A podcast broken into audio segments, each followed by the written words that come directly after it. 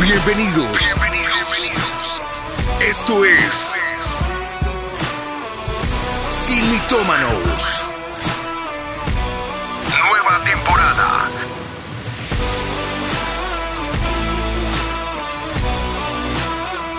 Atendidos por sus propietarios. Mi casa es tu casa. Siga usted. Hola a todos, Dios los bendiga. Un saludo muy especial para los que nos siguen en Colombia y fuera de Colombia, los que han estado muy conectados a toda esta temporada de Sin Mitómanos, Mi Casa, Tu Casa. Y ya nos estamos acercando hacia el final de este año y obviamente el final de esta temporada. Nos da un poco de nostalgia, pero también nos llena de mucha alegría por todos los temas que hemos estado tocando, que sabemos que han sido de bendición y eh, que han ha alegrado, avivado sus vidas. Sé que han sido temas que cada uno de ustedes nos han estado retroalimentando y nos han estado pidiendo, así que hoy no va a ser la diferencia. Así es, nos da un poco de nostalgia saber que ya estamos llegando al final de esta temporada. Cada uno de estos programas sabemos que ha hablado a nuestros corazones y, que nos encanta siempre recibir sus testimonios sobre mitómanos porque realmente eso nos llena a nosotros de gozo, de fe, eh, saber que podemos eh, hablar al corazón de cada uno de ustedes y saber que este programa también habla a nuestro corazón siempre. Y que, bueno, cada programa tratamos que siempre sea de nuestra propia experiencia, de lo que nosotros mismos hemos tenido que enfrentar en cada uno de estos mitos y que sabemos que, que el Señor es el que nos ha dirigido y nos ha guiado para poder estudiarlos y poderlos siempre eh, lle- llegar a esa conclusión en sí mitómanos del, de ese mito que siempre quede desvirtuado en nuestras vidas y en la vida de cada uno de los que nos ven. Bueno, hoy vamos a compartir lo que hemos vivido con el Señor. Y claro que eh, hay que dejar muy claro que no vamos a contar todos los mitos que han llegado a nuestra vida, pero sí elegimos algunos que eh, sabemos que son pertinentes para este momento y es por eso que nuestro primer mito es el siguiente. Dice, amigo el ratón del queso. Yo creo que cuando nosotros, eh, o cada uno de nosotros, ha crecido dentro de un grupo de amigos, eh, siempre tiene uno que es el, el mejor amigo, el especial. Y al crecer las cosas cambian. Se toman decisiones que los alejan mutuamente. Algunos son muy amigos en el colegio, luego ya salen y cada uno hace su vida, o cambios de ciudad. eh, y como que tiendes a cerrar tu corazón y no puedes creer en las personas que están a tu alrededor. Crees que una amistad como la que tuviste nunca más la vas a volver a tener. Y sí, nunca más va a volver eh, a tener una amistad como esa. Pero seguramente vas a encontrar mejores o por lo menos diferentes. Mi papá siempre nos ha inculcado que nuestro mejor amigo debe ser el Espíritu Santo. Y así debe ser. Él es el único que puede llenar ese campo que tienes dentro de tu ser. Nadie más lo puede hacer. Nada se compara a Él. Es por eso que yo te animo que antes de estar buscando amigos a tu alrededor, puedas hacer un alto en el camino y te conviertas en el mejor amigo del Espíritu Santo, entendiendo que las personas van y vienen, eh, las amistades van y vienen, los tiempos y las decisiones van y vienen, pero el Espíritu de Dios, aunque nosotros seamos infieles, Él siempre permanece fiel. Él no te va a abandonar, Él no te va a dejar solo, Él no te va a dar la espalda, Él siempre va a estar ahí para ti, pero está esperando que nosotros le, le busquemos, está esperando que nosotros demos ese, ese paso. Él está esperando porque Él quiere tener una amistad con cada uno de nosotros. Así es, yo creo que hemos aprendido a que debemos tener siempre en primer lugar al Espíritu Santo, porque eso ha cambiado todo a nuestro alrededor, nuestros pensamientos, nuestras decisiones, nuestra familia, también nuestras amistades. Y el pastor siempre ha tomado ese lema en su vida que también ha sido el nuestro y es que sus amigos serán nuestros amigos. O sea, los amigos del Espíritu de Dios serán nuestros amigos. Y como tú decías, amor, eh, no podemos tampoco cerrar nuestro corazón a, otra, a diferentes amistades, porque ciertamente en la vida como que uno aprende a golpes a, a, a saber que su mejor amigo es el Espíritu de Dios y que Él es el que nunca nos falla, va a fallar. Pero, pero podemos también saber que alrededor nuestro, entonces, si el Espíritu Santo es el primero en nuestras vidas, se van a acercar a nosotros las personas correctas, las personas que van a traer ese bienestar a nuestra vida también. Y, muchas veces personas, como decías ahora, pues tienen que salir o pueden entrar o bueno, pueden quedarse o pueden estar un tiempo y luego no estar, pero realmente quien siempre va a estar junto a nosotros es el Espíritu de Dios. Y, las personas que queremos que estén a nuestro alrededor ahora entendemos que son personas que, que, nos ayuden a crecer en todas las áreas como personas y como familia.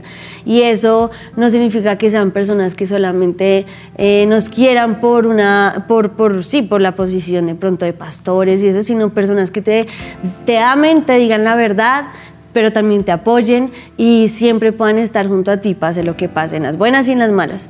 Y esto es lo que nosotros hemos aplicado también en nuestras vidas hasta este momento. Entender que eh, hay personas que el Espíritu Santo pone a nuestro alrededor, que son nuestros amigos, que sabemos que, que como dice la palabra, que el que quiere ser amigo ha de mostrarse amigo. Y, y, todos esos hechos son los que nos muestran a nosotros quiénes son los que, puede, los que tienen nuestra amistad y quiénes nosotros también debemos mostrarles siempre nuestra amistad y gracias a Dios lo hemos podido experimentar en nuestra vida.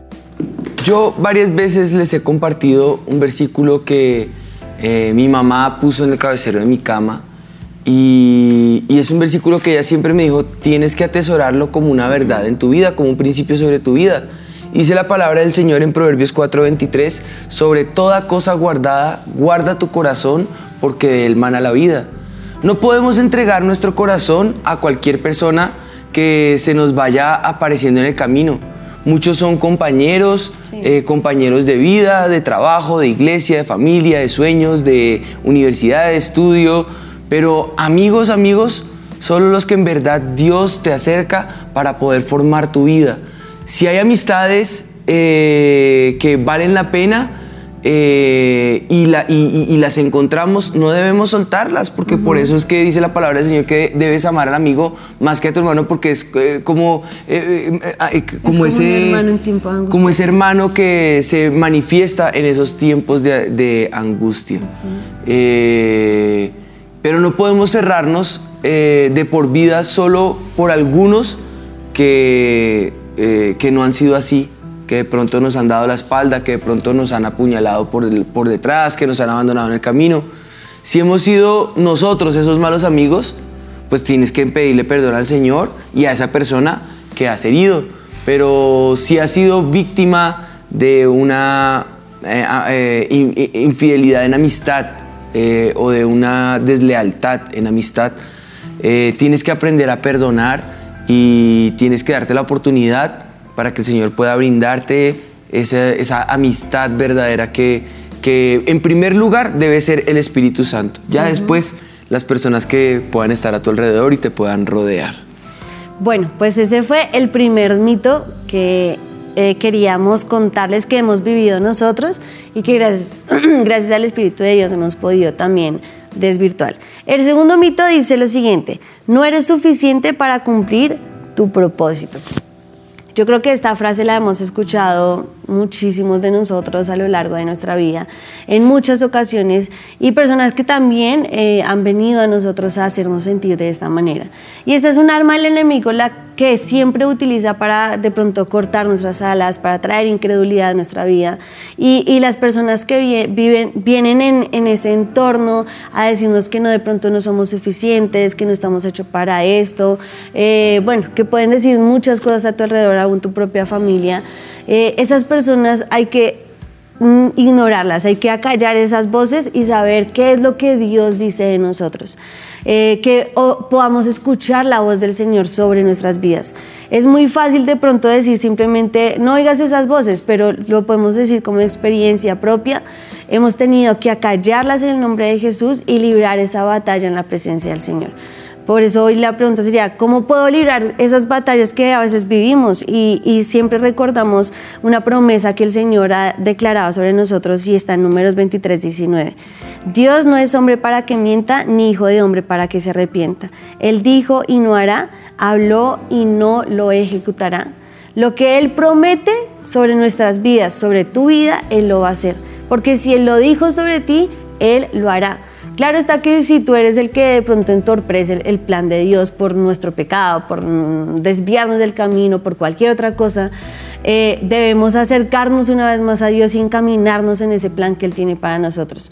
Pero estamos hablando específicamente de los que siempre se encuentran en esa aflicción dentro de su colegio, su universidad, su familia, su trabajo, su iglesia, eh, en donde en vez de recibir una voz de aliento que te impulse, encuentras de pronto la persona que siempre está en contravía, el que de pronto te manifiesta que no eres suficiente, que no basta con ser la persona que eres, pero hoy toma esa promesa para ti. Si Dios lo dijo, Él lo hará.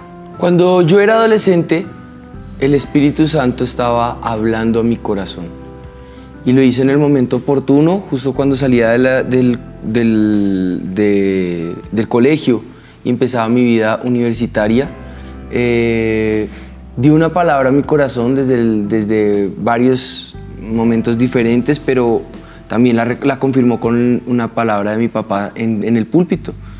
Y es la palabra con la que el Señor llama a Jeremías, que eso está ahí en el, libro de Jeremías. Dice, vino, vino pues, eh, no quiero decirlo como no es, pero eh, eh, dice, vino pues palabra de Jehová a mí diciendo, antes que te formase en el vientre te conocí, y antes que nacieses te santifiqué, te di por profeta de las naciones, y yo dije, ah, Señor Jehová, he aquí no sé hablar, porque soy niño.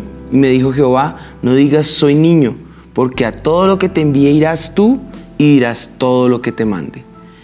En mi caso, por mi juventud, por mi niñez, pero también por la eh, torpeza de habla, yo era tartamudo, eh, me pasó como Jeremías, yo no me sentía suficiente y, no era el más apto, el menor de mi casa, eh, tartamudo, no era tan elocuente para hablar en público, muchos temores, pero Dios vio en mí lo que yo no podía ver.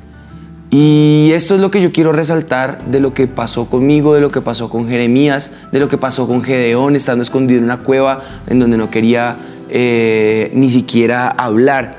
Y esto es precisamente lo que queremos rescatar de lo que pasó con Jeremías, que por ejemplo también pasó con Gedeón, escondido allí en esa cueva, eh, él no quería salir, él no quería enfrentar a los madianitas, tenía temor, eh, pero algunos por temor, otros por frustraciones, otros por, por temores personales.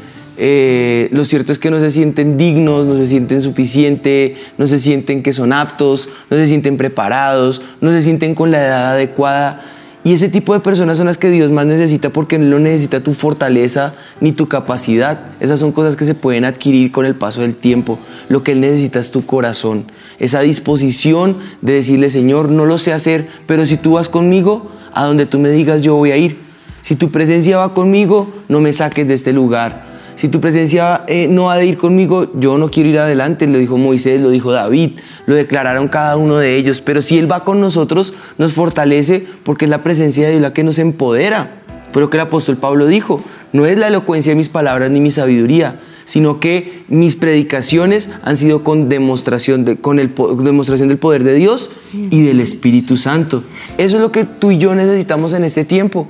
Y eso es lo que yo quiero que rescates. Dios ve en ti lo que ni siquiera tú eres capaz de ver, pero Él ve un plan más allá que tal vez tus propios sueños, que tal vez tu corta edad, que tal, vez tus dificultades. En el mismo libro de Jeremías dice, porque yo sé los pensamientos que tengo acerca de vosotros, dice Jehová, pensamientos de paz, no de mal. Les quiero dar un fin y una esperanza, o el fin que esperáis, dependiendo de la versión que lo leas. Eh, lo que Dios tiene para ti es más alto, es más grande de lo que piensas y lo que te puedas imaginar. Es así que este es el momento para que puedas empezar a creer lo que Dios ve en ti. Puede ser que en este momento lo que ve en tus ojos es solo fracaso, derrota y tristeza, pero empieza a ver como Dios te ve, empieza a ver lo que Dios te ha prometido porque eres grande no a tus ojos, sino a los ojos de Dios. Instrumento de victoria, de liberación, de bendición para la gente que está a tu alrededor. Amén. Y precisamente Jesús nos lo dijo y que vaya en Juan 16:33. Estas cosas os he hablado para que en mí tengáis paz. En el mundo tendréis aflicción, pero confiad, yo he vencido al mundo. Y creo que nos ha mantenido la palabra del Señor, no solamente estos versículos, sino muchísimas promesas y palabras que Él ha traído en nosotros, que podemos saber que aún en medio de la aflicción, de las dificultades, de las torpezas de nosotros mismos, siempre vamos a encontrar en el Señor esa paz que sobrepasa todo entendimiento y que nos ayuda a pasar todas nuestras barreras que tal vez a veces nosotros mismos también ponemos, no solamente son las que la gente nos pone, sino las que nosotros mismos ponemos, pero que sabemos que en el Señor vamos a encontrar siempre su respuesta, su paz, su acompañamiento y el saber que el que se fortalece en nuestra debilidad es Él. Amén. Pues así es. Yo creo que entonces podemos pasar a nuestro tercer y último mito y es el avivamiento se queda con la primera generación de avivadores. Eso es parte de mis estudios doctorales. He estado estudiando la trascendencia y la transición. Y más que un mito, es una realidad. Se cierra el canon bíblico y después de ahí hasta nuestros días no vemos que la siguiente generación continúe. Cuando hablo de la siguiente generación hablo de, hijos, hablo de movimientos, hablo de... y, como que se tiende a, difuminar, a, a esparcir eh, a esfumar, no esparcir, porque esparcir es para que crezca, ¿no? Sino como a esfumar, como a difuminar y como que se olvida y ya. Si a veces ni siquiera con la misma generación continúa. Exacto. a veces es, culpa de la siguiente generación, a veces es que la primera generación no le imparten los demás, o muchas veces también, y lo he visto hace poco, es que la gente piensa que no merecemos el continuo a la generación porque es eh, familiar y no debería ser así, sino eh, como no, no como algo que sea herencia, sino como algo que de pronto uno pueda merecer. Entonces... Lo cierto es que este mito ha estado sobre nuestros hombros. Y hace unos años para acá, para los que no sepan, en el estudio de los avivamientos, el común denominador es que el avivamiento muere con el avivador. Eh, pasó desde los tiempos, desde los reyes, hasta los más recientes como el de Azusa, como el de Amy Simple, como el de Oral Roberts, el de Catherine Kuhlman, son ya mucho más recientes, el de eh, eh, algunos eh, otros avivadores que han, estado allí en ese, en ese impartir, en ese fenómeno, como lo he denominado yo en mi tesis, yo lo, yo lo denomino un fenómeno en el Centro Mundial de Avivamiento. Pero nosotros hemos decidido que no será así. Nuestros pastores nos han inculcado que el avivamiento tiene que pasar a las siguientes generaciones y Dios nos ha entregado esa responsabilidad que es demasiado gigantesca, pero que no solo es mantener lo que Dios le ha dado a Colombia y a nuestros pastores, sino también es pasar esa posta a la siguiente generación a su debido tiempo, es decir, mantener la llama viva y que no se apague para que la siguiente generación la pueda seguir teniendo viva.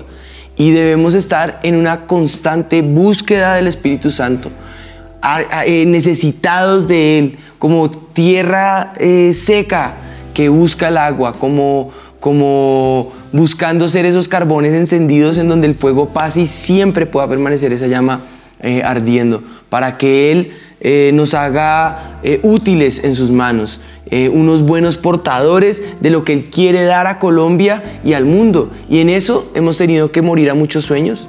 Eso habla de abnegación. El Señor dice, ninguno que eh, toma la cruz eh, y me sigue eh, cada día no es digno de mí. Luego dice que no es apto para el reino el que mira para atrás. tiene que morir así, que no toma su cruz, muere a sí mismo y me sigue cada día, no es apto para el reino.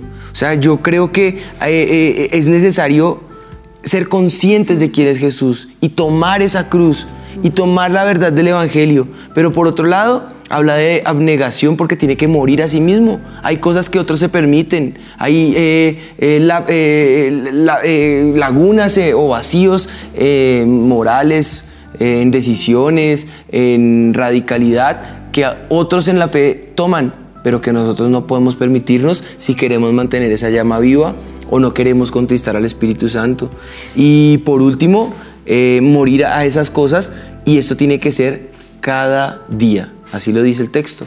Si no, no somos aptos para el reino o no somos dignos de seguirlo a Él. No podemos mirar atrás. Eh, teniendo eh, eso en mente, tenemos que aprender a cumplir la voluntad del Señor. Un paso en falso y podemos arruinarlo todo. Es por eso que estamos determinados en ser parte de la historia como esa pareja que se rindió totalmente al Espíritu Santo para que Él pudiera continuar con su manifestación eh, de gloria en la tierra y lo permita Dios a través nuestro. La palabra del Señor dice en la segunda carta de Corintios, en el capítulo 1, en el versículo 21, dice, y el que nos confirma con vosotros en Cristo, y el que nos ungió es Dios, el cual también nos ha sellado y nos ha dado las arras del Espíritu en nuestros corazones.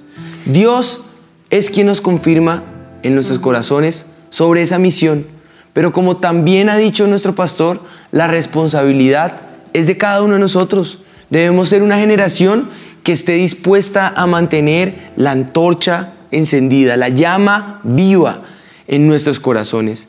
Que no solo es responsabilidad del pastor, también es de toda la congregación. Es una responsabilidad de nuestra generación. La generación de nuestros padres vio cómo este avivamiento se prendió y se extendió y se esforzaron por mantenerla viva. Ahora a nosotros nos compete ser esos que son capaces y valientes de mantener ese avivamiento para que Dios haga eh, con esta generación, la nuestra, eh, cosas que ni siquiera han estado en nuestros corazones, ni han subido a nuestra mente, ni nos podemos imaginar.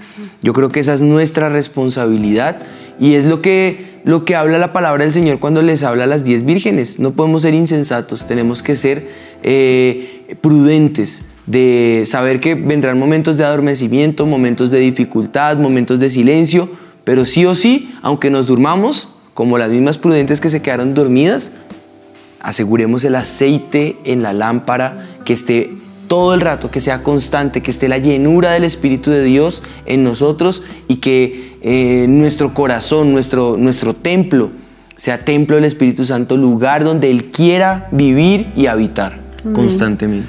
Como decías ahorita, bebé, nosotros crecimos, bueno, escuchando algunas cosas que tal vez no pudimos ver, crecimos viendo muchas otras de lo que el Espíritu de Dios ha hecho con, con tus papás, con toda la generación de ellos, cómo ellos se esforzaron, cómo se negaron, cómo dejaron muchas cosas a un lado y ver lo que el Señor hizo con sus vidas y el avivamiento que nosotros podemos ver hoy y, y, que vemos en medio de nuestra generación también.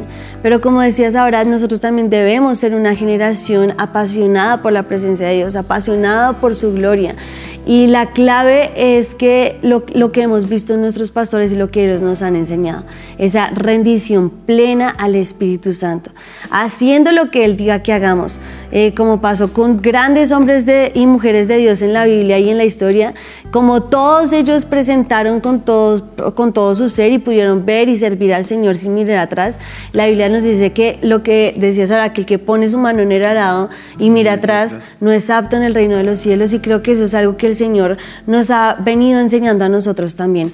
no, no, puede ser que seamos solamente eh, personas que esperan que el Espíritu de Dios haga algo con ellos porque es que somos, o bueno, eh, sí, venimos de la descendencia de los pastores Ricardo y María Patricia Rodríguez, sino que debemos ser personas que también se rinden al Espíritu Santo, que también buscan su presencia, que también se niegan a todo lo que tú decías ahora y que no nos cansamos, que no miramos atrás, que no nos eh, dedicamos a ver de pronto lo que está ahorita en la tierra y lo natural, sino tener nuestra mirada en, lo, eterno. Y yo creo que esa ha sido nuestra meta también tener nuestra mirada en lo eterno, saber que todas las cosas que hagamos aquí en la tierra no podemos esperar a que todo el mundo nos de pronto nos aplauda, nos diga algo, sino que nuestra mirada es en lo eterno, en saber que cada cosa que nosotros hacemos en este lugar tendrá su recompensa en el cielo y que que podamos vernos un día cara a cara con el Señor Jesús y saber que fuimos fieles hasta el final. Yo creo que con esto podemos decir que eh, estos mitos han quedado desvirtuados. Hoy compartimos estos tres mitos que hemos tenido que derribar en nuestra vida, que han sido argumentos que, que Satanás ha puesto en nuestra contra, pero sé que también van a ser derribados hoy de tu vida. Y como lo decíamos ahorita, pues que entonces el contra de las advertencias que Jesús da se cumplan ahora en nuestra vida y es que podamos ser aptos para el reino y dignos de Él.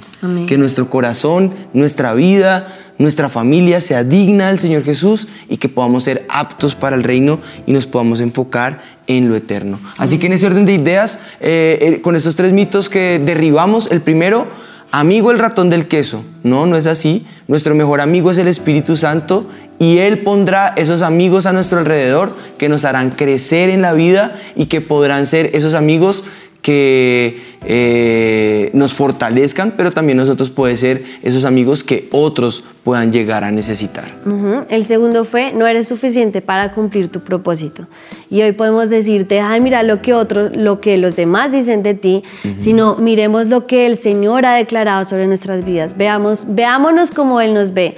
Y Él ciertamente cumplirá todas las promesas que nos ha hecho a nosotros, que te ha hecho a ti, porque eres mucho más que suficiente eh, y mucho más de lo que puedas creer. Y por último, el avivamiento solo se queda con la primera generación de avivadores. Y no, no será así en el nombre de Jesús. Vamos a ser una generación que marca la diferencia, que mantiene el fuego de Dios encendido y la llama viva hasta la siguiente generación y hará que esa se extienda eh, más en todo Colombia, en el mundo entero, eh, porque Él lo prometió y lo va a cumplir y ha levantado aún esa tercera generación para la gloria de su nombre. Yo creo que con esto podemos orar y declarar que la presencia del Señor habite en nuestras vidas. Padre, yo te doy gracias por este tiempo. Pongo este momento delante de tu presencia, Señor, y declaro que tú eres nuestro mejor amigo. Declaro que tus palabras sobre nosotros y tu propósito en nosotros se cumple, pero también declaro que vamos a encender esa llama hasta que tú vengas, Señor. Queremos permanecer fieles a ti, Señor. Queremos que nuestra casa, nuestra familia y nuestros hijos, Señor, nuestra descendencia y nuestras generaciones te sirvan. Que podamos ser dignos de ti, Señor, y que podamos ser aptos para el reino, Señor. Que tú te glorifiques en nuestras vidas y en nuestras generaciones y podamos ver cómo la gloria tuya se extiende hasta lo último de la tierra en Cristo Jesús. Te Gracias, Señor, porque nos has permitido, permitido también compartir todos estos tiempos, estos programas con cada uno de los que nos ven en sí mitómanos, abrir un poco también nuestro corazón con esos mitos que Satanás ha puesto en nuestras vidas, Señor, pero que todos podamos ver que es gracias a ti, Señor, es por tu mano, por tu misericordia, por tu gracia sobre nosotros, que poco a poco hemos podido levantarnos y, y decirle a Satanás que esos mitos sobre nuestras vidas son desvirtuados, Señor. Y pedimos que sea así con cada uno de los que nos ven, que esos mitos que Satanás ha puesto sobre sus vidas, no prevalezcan, Señor, sino que ellos puedan ver, Señor, que tú eres ese amigo fiel, eh, aquel que nos ve como tal vez nosotros ni nosotros mismos nos podamos ver, Señor, pero que cumples tus promesas y todo lo que quieres para nuestras vidas, Señor, porque eres fiel, porque no eres hombre para arrepentirte ni hijo de hombre para que nos mientas, Señor. Por eso hoy podemos saber que confiamos en ti, en tus promesas y sabemos que ya son seguras para ver todo lo que tienes para nuestras vidas, para cada uno de los que nos ven, para sus familias, para nuestros hijos y descendencia, en el nombre de Jesús. Gracias, Señor. Amén. Bueno, pues gracias a todos por conectarse, por mantenerse firmes. Yo clamo al Espíritu de Dios que Él sea hablando a su corazón. Recuerden difundir y compartir este programa eh, a todos los que les pueda servir. Esto va a quedar montado en todas nuestras plataformas. Así que allí nos pueden encontrar como Juan y Ana Ere en todas las plataformas virtuales. Prepárense, en ocho días no va a haber programa porque... Va a ser la reunión en vivo eh, el viernes del, 7 de diciembre. El viernes será festivo, así que nos vemos el jueves en la iglesia. Es un pequeño cambio de horario en, avivamiento, lo que complica un poco nuestra conexión en vivo. Pero en 15 días nos vemos para hacer el cierre de nuestro programa, el cierre de nuestra temporada. Y bueno, esperar que pronto nos volvamos a ver el año que viene. Pero no se pierdan el programa en 15 días. En 15 días nuestro gran cierre, invítenlos a todos porque va a ser un tiempo muy especial. Esto fue Sin, mitómanos, mi casa, tu casa. Dios te bendiga. Bienvenidos. Bienvenidos. Esto es Sin mitómanos.